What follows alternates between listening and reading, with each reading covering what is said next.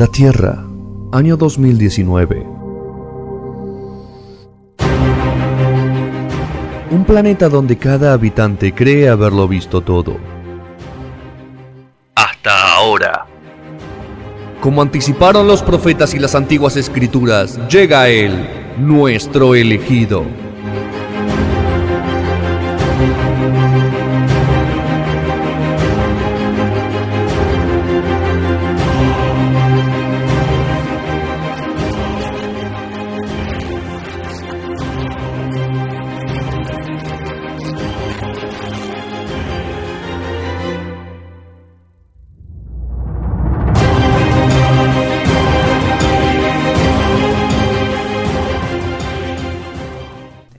Rodri, vamos a hablar de algo que dentro de poco no vamos a poder disfrutar más, que es Netflix. Que es Netflix, porque bueno, somos, creo que si algo ha hecho ya este gobierno. Somos eh, muy, somos muy, eh, somos revanchistas. Somos, no, no, No, descubrí que somos pobres. No, puso en evidencia un montón de gente y bueno, si sos pobre no podés pagar Netflix, no podés irte de viaje. Es así. Es así. Es una. Nos bajó a tierra. Un sinceramiento. Un sinceramiento. Eh, vamos a hablar de esta serie de Netflix que bien dijimos en el primer bloque, que es las películas que nos formaron. ok, Eh, esto es un spin-off de la serie que ya lleva tres temporadas, que se llamó, se llama, mejor dicho, Los juguetes que nos formaron o los que nos marcaron, The Toys That Made Us. ¿son producciones de Netflix estas? Es una producción, o es una serie original de Netflix directamente, hecha en Estados Unidos. Eh, la primera la, la primer serie de la que estuvimos hablando fue la de los juguetes, que lo que hace es contarte la historia de juguetes icónicos y cómo surgieron, digamos, cómo surge la idea. Básicamente casi todos estos juguetes son de los años 80, donde, bueno, una idea era traída y bueno, había que hacer varias cosas para venderlas. Y así en esta serie nos cuenta la historia de... O sea, apunta a, una, a un rango de etario Exactamente, digamos que es, es- que está es el- cercano a nosotros. es- exactamente, es, es- apunta a, a este mercado que es el de la nostalgia y a un mercado de personas entre, ponele, entre los 30 y los 40 años, por decir algo, así más o menos, y que obviamente están hambrientos, podríamos decir, de este tipo de cosas. Digamos que la televisión, el cine en los últimos años y también hasta el marketing ha hecho que la nostalgia eh, sea un, un producto más. A través de otras cosas, ¿no? Eh, qué sé yo. Todo es un revival de algo, ¿no? Las modas. Las modas, eh, no sé, Stranger Things, con todos los rivales. De, de- de- ya el hecho de, de estar encarado en los años, la historia en los años 80. El coleccionismo, que es un fenómeno bastante nuevo a nivel, eh, podríamos decir, a nivel popular, a nivel masivo. Como, qué sé yo, la gente que colecciona Funcos. Eso es algo que, si bien se hizo toda la vida el coleccionismo, es como que ahora se hizo más eh, mainstream.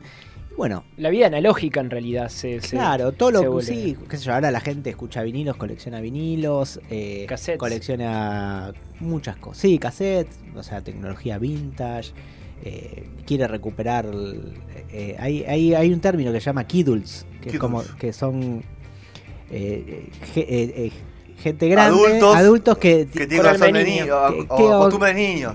o, o más que nada eh, consumen como niños, o sea, se, Ok. compra- se compran videojuegos, se compran juguetes, se compran cosas para ellos. Entonces gastan buena parte de sus ingresos en coleccionar, en todo lo que es el mercado este de la nostalgia. Y bueno, eh, obviamente Netflix y esta producción en particular, obviamente vio esto y dijo, che, ¿por qué no hacemos un producto así? Brian Weisbach se llama. Nunca me sale muy bien el nombre porque no sé cómo se pronuncia básicamente. Weisbach. sí. Wasebok. Claro, es, eh, es, eh, es estadounidense, pero. No, perdón, es al revés. Brian Bockwise. Bockwise. Wise. Ok. Eh, es el creador de esta serie. Bueno, y nos cuenta la historia. eh, ya van tres temporadas, cuatro capítulos cada temporada, de juguetes icónicos que, obviamente, nosotros, como estamos en ese rango etario, los conocemos. Por ejemplo, G.I. Joe, por ejemplo, Transformers, por ejemplo, las Tortugas Ninja, Mi Pequeño Pony, eh, los Power Rangers en la última temporada, He-Man. Y bueno, te enterás de cómo ¿Robotech nacieron. está, Rodri? No, Robotech no está. Porque son japoneses. Sí, pero los Transformers también. Ah, ok. Eh, eh, ahí te Pensé lo cuentan. Eh, igual Robotech, un día voy a hablar de Robotech porque es, es un ejemplo muy, muy interesante de... la importación de un producto y cómo lo tuvieron que cambiar para adaptarlo a otro mercado. Ok. Eh, y bueno, la verdad que la serie es un éxito. Ya lleva tres temporadas. Nadie pensaba que una serie sobre eso podía conservar. Y seguirá teniendo temporadas. Claro, imagino, sí, ¿no? queremos que, creer que sí, porque si algo que tiene esta serie en particular, además de contarte la historia de, de, de, en este caso, juguetes, es que la cuentan los propios protagonistas, con una edición que para mí es magistral, una especie de, de entrevistador con voz en off que, que va llevando el relato y con un, digamos, eh, con todo lo que es la pro- pro- postproducción, que lo hace realmente un producto súper atractivo, súper dinámico, divertido, emocionante por momentos. Yo creo que todos los capítulos en algún momento se me pianta un lagrimón. Y la verdad que, bueno, fue un éxito, ya lleva tres temporadas. Hay que decir al oyente que sos un tipo muy sensible. Soy un tipo muy sensible, sobre todo a fin de No año. Sos de moco, sos de moco fácil. ¿no? Claro, ¿y qué pasó? Bueno, como esto fue un éxito, dijeron, che, ¿por qué esta misma idea no la podemos trasladar a otra clase de productos? Y surgió así la idea de hacer la misma, digamos, de- como La misma dinámica. la misma dinámica, pero con películas, no con juguetes. ¿Vos que Entonces, la vamos a- ¿No la gasta ya la idea un poco? No, Esa es la primera pregunta que se me ocurre. no, ¿sabes qué? No, de hecho, Resiste todavía. sí resiste porque ah, eh, depende mucho de lo que estás contando. Ok. ¿Se entiende? O sea, el producto es bueno en por sí, toda esta dinámica del documental, eh, o sea, la contarte la historia en forma documental, o sea, por sus propios protagonistas, con esta edición que es muy dinámica y que lo hace súper entretenido, y a la vez esta cosa de ir descubriendo y desmenuzando parte de la historia que en teoría nadie conoce, o que la gran mayoría no conoce, y que los protagonistas lo van revelando. Entonces, es interesante. Pero ¿cuál es el mejor de los, el de los secretos de esta serie? Es que es el- producto que eligen, ¿no? Así como bien te dije, con los juguetes están las tortugas ninja, están los juguetes de He-Man.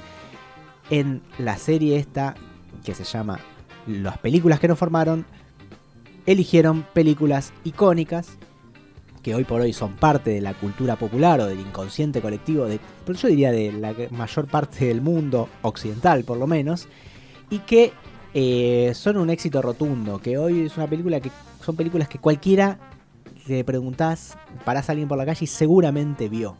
O, Una parte, aunque sea en cable. sí, sí, o, O las conoce. o la sabe conoce, sabe que existe. Entonces, eh, creo que ahí es donde está el mérito, ¿no? Saber primero elegir el sobre qué hablar y después descubrir que atrás de eso hay una historia realmente interesante. ¿De cuántos son los capítulos, Rodri? En este momento son cuatro. Son cuatro Cuatro capítulos. eh, son temporadas de ellos, están acostumbrados a hacer así. Con, mismo con la serie de los ¿De juguetes. media Con hora? Sí. esta- sí, de media duran hora, un poquito más, no, cuarenta y pico duran. Ah, sí. Ah, no son capítulos. Pero son todos de la misma. Sí, poné Sí, 35 ok. minutos. Sí, eh, puede variar, 40. puede variar. Pero más o menos eso, promedian eh, el- los 45 minutos más o Ok. menos. Entonces, para este lanzamiento de, de- de- de esta nueva serie, que sucedió hace un par de semanas, eh, eligieron cuatro películas muy icónicas, algunas de los 80 y hubo otra de los años, principios años de los 90. Como dije al principio, ¿de qué se tratan estas pe- ¿Cuáles son estas películas?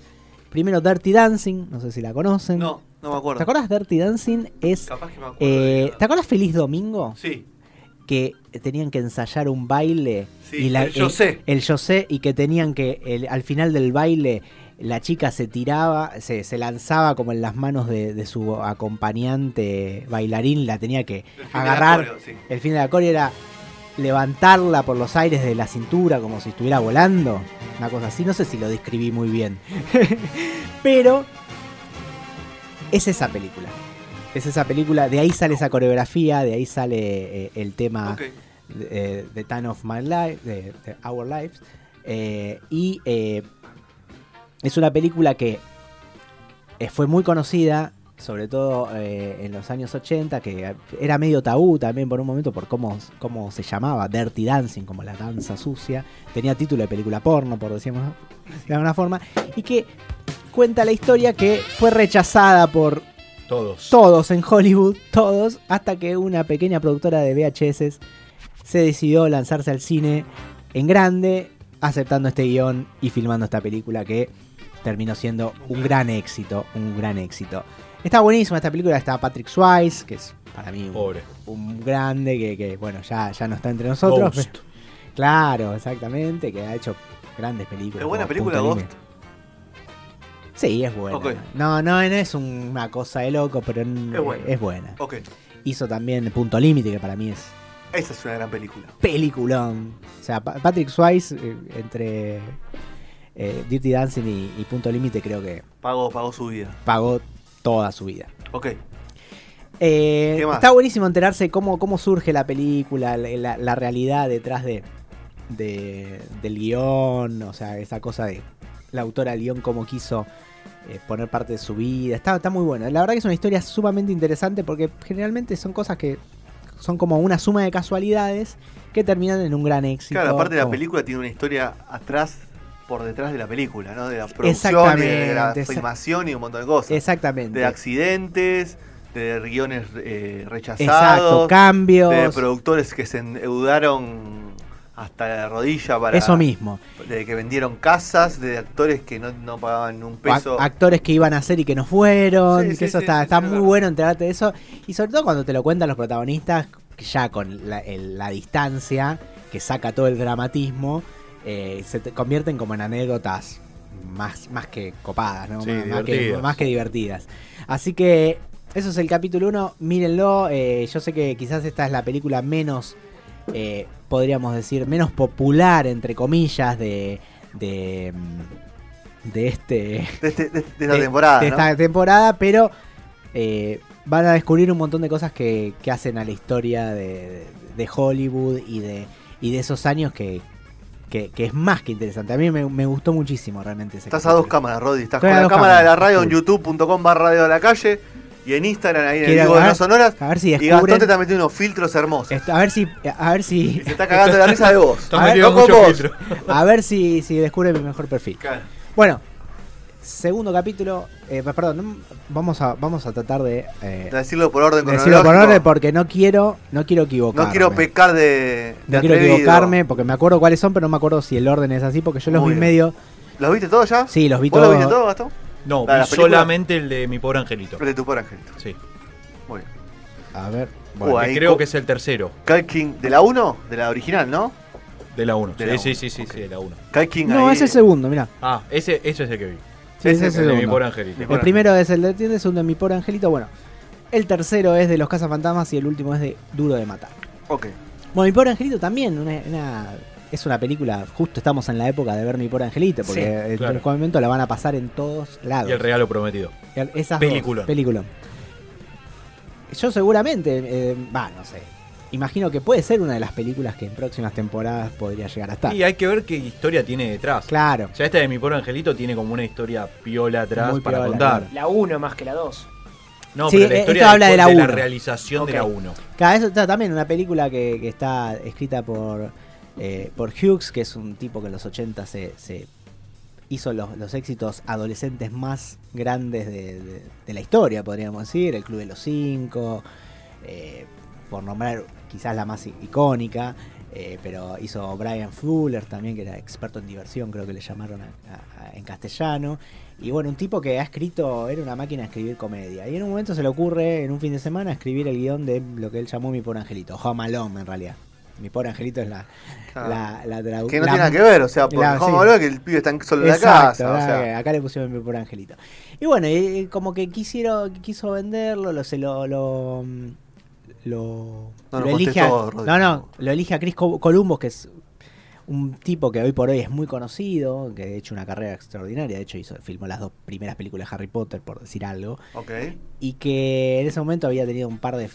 de- recién iniciada su carrera como director, había tenido un par de fracasos, bueno, él decidió reescribir el guion, qué sé yo, y decir, bueno, quiero que vos la dirijas, se la quieren vender a, a Warner, Warner no le acepta un poco el presupuesto, y bueno, ahí empieza todo el quilombo, cómo sale la película, cómo entra Macula Colkin, cómo entra Joe Pesci, que es... De pelle. Está Joe Pesci que venía, era el actor fetiche Mafioso. de Scorsese, que no, no- que lo único que sabe decir es eh, es dos, tres palabras, una mala palabra, dos, tres- y tenía que cambiar toda esa dinámica. Te cuentan todo eso y la verdad que la- la- las anécdotas y de cómo terminan consiguiendo el Cómo presupuesto para la guita. cómo hacen rendir la guita, Sí. cómo consiguen la plata que había como 5 o 6 millones de diferencias porque eran películas de... Carísimo. No, no, eran Bajo de bajo muy bajo, bajo presupuesto, que cuando hablamos bajo presupuesto en Hollywood, entre 10 y 20 millones de dólares es poco presupuesto. Pero después. eh, Pero después recaudaron, Ah. Sigue recaudando. siguen recaudando, tal cual. Acá tengo a Juli también, que cuando está acá en el piso no, no, Me- no emite, poli- no emite palabra. Y Pero- se hace la serie, la serie, ¿viste? Hablando de cosas de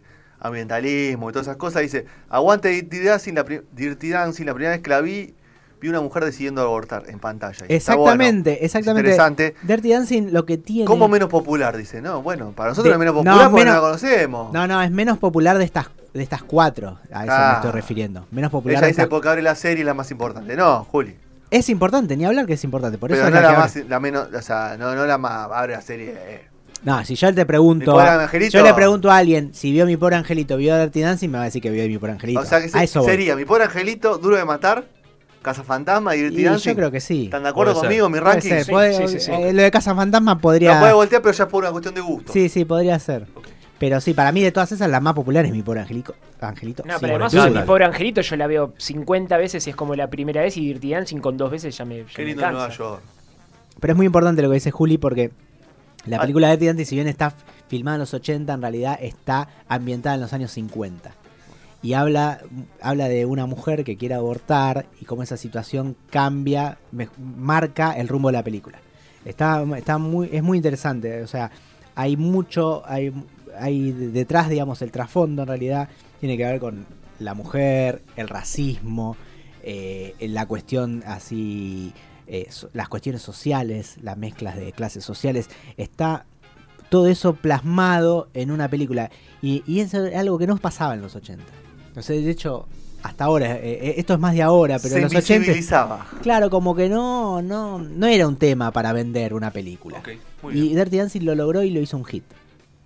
Bueno, eh, mi pobre angelito, ¿qué se puede decir de mi pobre angelito? Es un, eh, hasta John Williams terminó haciendo la música de la película, una película de bajo presupuesto y tenía la música del tipo que hizo la música de Star Wars. Imagínate cómo terminó la película de ser buena en, en los primeros screenings como para que se fue sumando gente al proyecto. Eh, después, bueno, Los Cazafantasmas, que es espectacular, a mí es una de mis películas favoritas. Y cómo fue filmada, te, te enterás de ahí cómo nace el, el guion por culpa de Dan Aykroyd, que es uno de los actores, cómo, cómo se pensó para los actores a un montón de gente que al final no pudo ser y terminaron siendo los que todos conocemos hoy, Harold Remis, Bill Murray. Bill Murray, eh, cómo, su mejor cómo- momento, en casi. su mejor momento, tal cual, era todo, toda la camada de, de prácticamente de Saturday Night Live que se juntaba eh, a hacer una película. Eh, ex- es excelente cómo se filmó a los, a, a los a los ponchazos, así, con lo que veía, no hubo tiempo de nada. Prácticamente era dos? todo primeras. Tuvo dos, ¿no? Tuvo dos. Cazafantasma uno y dos. Ya salió hace poco. había La de salido una- mujeres. La, de mujer, la versión mujeres y ahora va a salir eh, la 3. Una, we- una western. No, sí, Más sí. o menos, no sé qué es. En- No, en realidad son versión una- Stranger es la versión de ahora, digamos, con jóvenes. Y está buenísimo porque te cuenta la historia de cómo Dan Aykroyd describe la película eh, basada en la historia de su familia, básicamente. Es que era como así como todos, podríamos decir, no cazafantasmas en sí mismo, pero eran todos ¿A medios. quién estaban cazando? Eran medios, tenían que Ah, ver mirá. mucho con lo, lo, lo para fantasmas. lo fantasma, lo paranormal, podríamos decir. Está muy buena y bueno, te, te, te enterás de, de todas esas cosas. Y por último, eh, Duro de Matar, La Jungla de Cristal, como dicen en España. La película que catapultó y volvió a un actor de acción Ah, Bruce a. Bruce Willis. Un actor que antes de eso era simplemente un actor de, de una comedia romántica en la televisión que se llamó Moonlighting con Stevie Sheffer, que era muy conocido, eh, pero en la televisión, y que había querido dar el salto a la gran pantalla dos o tres oportunidades y nunca lo había logrado. Hasta que, bueno, alguien piensa, mejor dicho, eh, había existe un libro que, en el que está basada la película, entre comillas, fue el inicio, pero no, no está basada literal, y a alguien se le ocurre poner a Bruce Willis ahí, le pagan un montón de guita porque era como la última chance de él, era o quedar en ridículo o, o, o sale bien o, Romperla sale- toda. o romperla toda.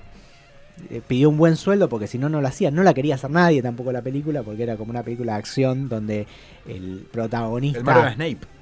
Claro, bueno.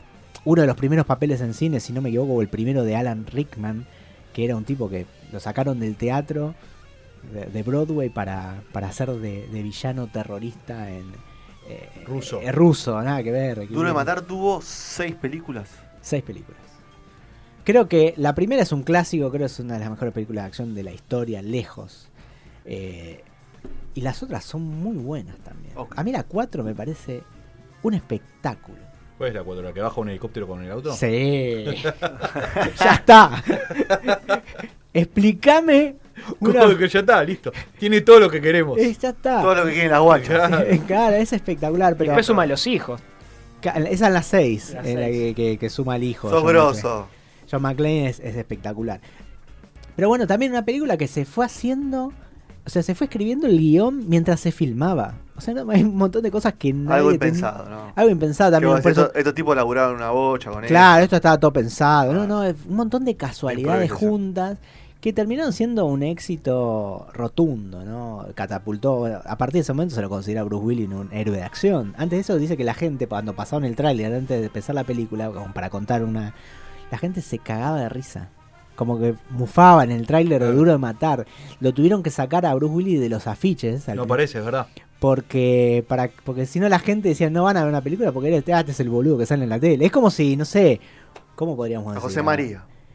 No sé si José María, pero un galancito así, ¿quién puede ser? ¿Un Nicolás Cabré? Claro.